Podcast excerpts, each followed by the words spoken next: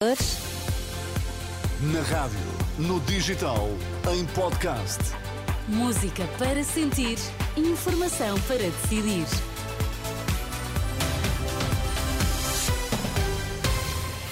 São as notícias com a Ana Rita Borda de Água. Para já, os destaques. Bom dia. Bom dia. Pedro Nuno Santos viabiliza governo minoritário. Montenegro diz que não o faz. Foi uma das ideias que ficou do debate entre PS e Aliança Democrática.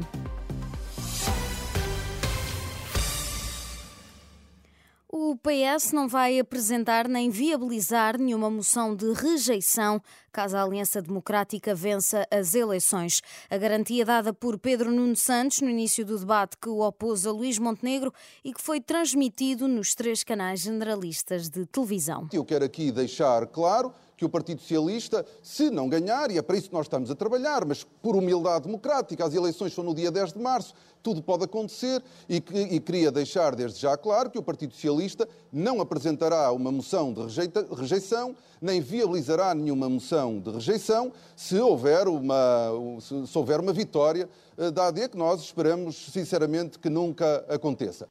Por seu lado, o líder eh, do PSD admitiu que a maioria absoluta é difícil, considerando mais alcançável um segundo objetivo: conseguir maioria com a iniciativa liberal e estabelecer diálogo com o principal partido da oposição, o PS. Iniciaremos aquilo que é normal, que é democrático, que é saudável numa democracia, que é estabelecer contactos, eh, negociações, conversas com todos os partidos do arco eh, parlamentar, que tenham representação parlamentar com certeza que apelando ao sentido de responsabilidade e respeito pela pronúncia popular das eleições e, em particular, fazê-lo junto do principal partido da oposição.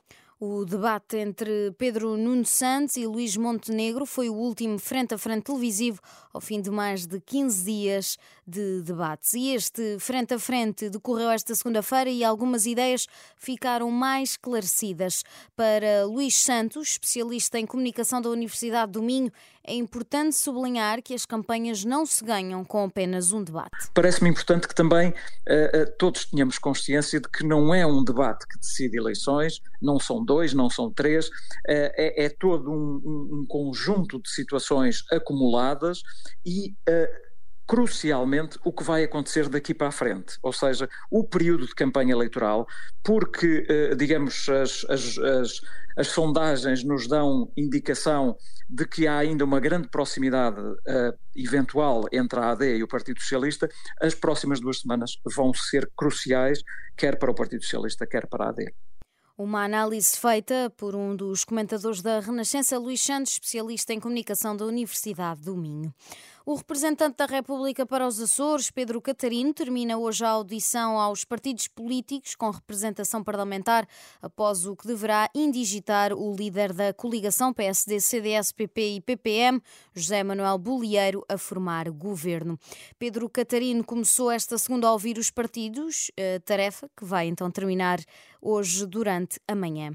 No futebol, o Sporting mantém a pressão sobre o Benfica na liderança da tabela. Esta segunda-feira, os Leões venceram por 2-0 o Moreirense com golos de Morita e Pedro Gonçalves. O técnico leonino Ruben Amorim considerou a vitória justa. Nós sabemos que, que o Moreirense era muito perigoso nas transições e nós não demos nada, não demos nada ao Moreirense. Um jogo competente, fomos claramente, a meu ver, superiores no jogo e merecemos a vitória. Nesta altura, na tabela classificativa, o Sporting e o Benfica têm os mesmos pontos, 55, e o Porto tem 48, mas os Leões têm ainda um jogo a menos.